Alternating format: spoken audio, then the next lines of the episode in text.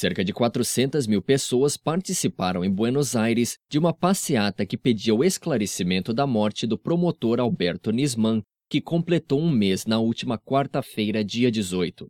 A marcha, batizada de Passeata do Silêncio, partiu do Congresso Nacional e seguiu até a Praça de Maio, como em manifestações anteriores contra o governo de Cristina Kirchner. Um grupo de promotores realizou um minuto de silêncio simbólico em frente à sede do governo argentino, também nas proximidades do escritório que era ocupado por Nisman. A mãe de Nisman, Sarah Garfunkel, e sua tia Lídia seguiram na frente da manifestação junto à ex-esposa do promotor, Sandra Arroio Salgado, e suas duas filhas. Os principais pré-candidatos presidenciais Sérgio Massa, do peronismo opositor a Cristina, Maurício Macri, prefeito de Buenos Aires, os radicais Ernesto Sanz e Júlio Cobos, assim como o socialista Hermes Biner, estiveram presentes no ato.